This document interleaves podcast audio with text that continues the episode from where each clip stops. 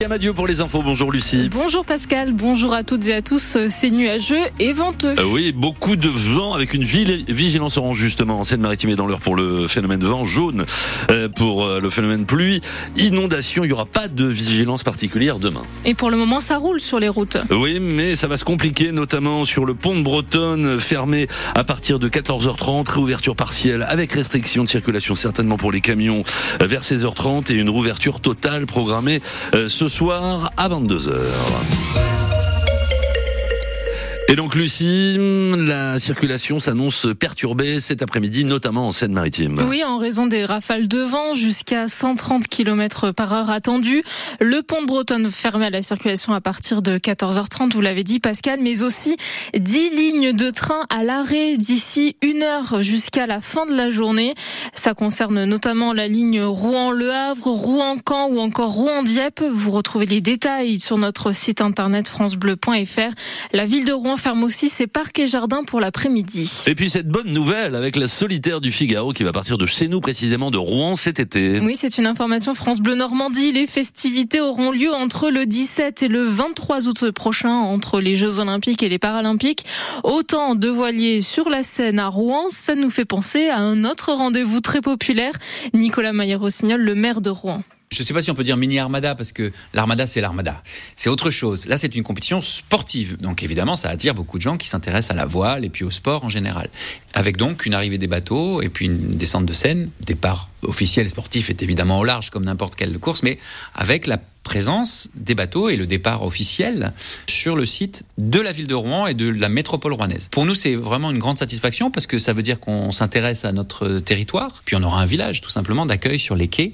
Donc ce sera une très belle fête pour tous les habitants du territoire et bien au-delà. C'est quand même un très très grand événement sportif, populaire parce que c'est très beau. Les, les skippers sont là, les bateaux sont là, c'est vraiment une belle fête. Le parcours précis et les noms des skippers engagés seront dévoilés dans un mois. La solitaire du Figaro au départ de Rouen vous retrouvez sur notre site internet. Vous pouvez aussi lire une autre information révélée par France Bleu Normandie, la création d'un tout nouveau stade pour remplacer Robert Diochon. Il sera implanté sur le parking actuel du Zénith.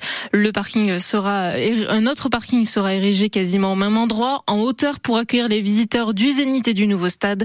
L'infrastructure verra le jour d'ici 8 à 10 ans. Un homme et une femme d'une quarantaine d'années vont être présentés un juge cet après-midi. Il, s'en serait pris à un homme de 50 38 ans avant-hier à Bolbec. La victime a sauté de la fenêtre d'un appartement du troisième étage d'un immeuble pour s'enfuir. L'homme a été retrouvé dans l'eau de la rivière avec une fracture ouverte au niveau du tibia. Il a reçu 75 jours d'incapacité totale de travail.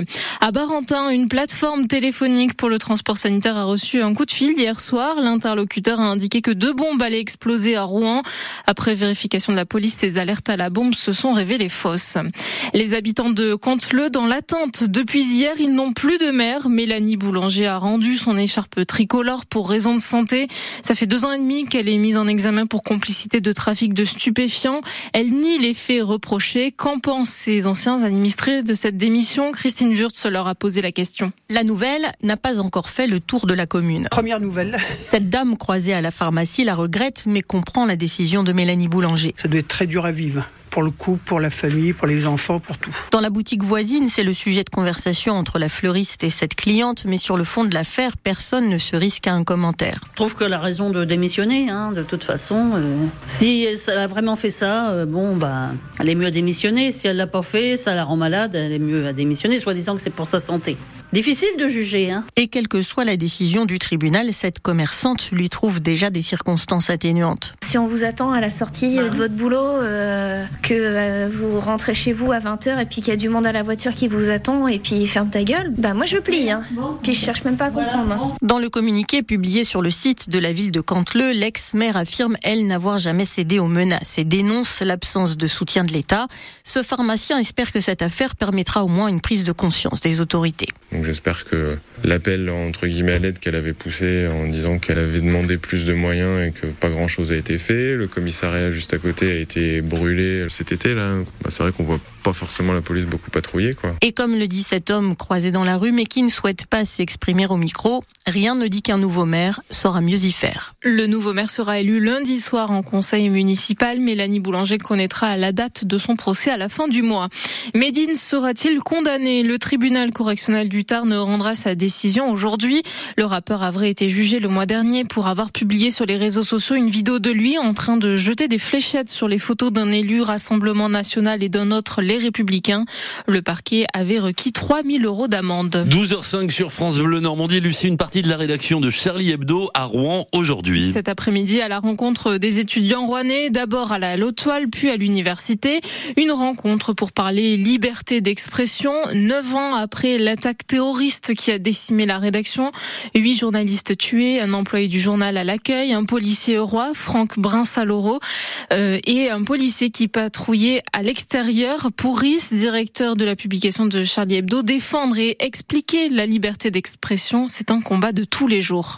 Souvent, quand on va à l'encontre des étudiants ou des lycéens, ils ont parfois du mal à comprendre euh, peut faire, ce qu'on peut pas faire. Et je dirais qu'il faut un peu les, leur expliquer, les rassurer et leur donner confiance. Pas qu'ils aient peur de la liberté d'expression. Voilà. C'est un peu l'objet de cette rencontre aujourd'hui. C'est un peu de partager avec eux notre expérience. Qu'est-ce qu'ils vous disent? Qu'il faut parfois la limiter, cette liberté d'expression? C'est ce qu'on a pu euh, entendre. C'est vrai que c'est une réaction qu'on a souvent et qui est un peu étonnante pour des gens jeunes. Quand on est jeune, on a plutôt envie d'être euh, conquérant, de s'exprimer le plus librement possible et on a l'impression que ça leur fait un peu peur. Mais en même temps, peut-être qu'aujourd'hui, avec les réseaux ils ont peut-être plus de mal à gérer aussi et à faire le tri dans euh, ce que produit une liberté d'expression qui est pas toujours très claire entre les fake news, la propagande, les images d'intelligence artificielle. C'est vrai que c'est peut-être plus difficile aujourd'hui de bien comprendre ce que c'est que la liberté d'expression dans un paysage médiatique qui est de plus en plus compliqué. Rhys, le directeur de la publication de Charlie Hebdo, était l'invité de France Bleu Normandie ce matin. Vous retrouvez l'intégralité de l'interview sur francebleu.fr.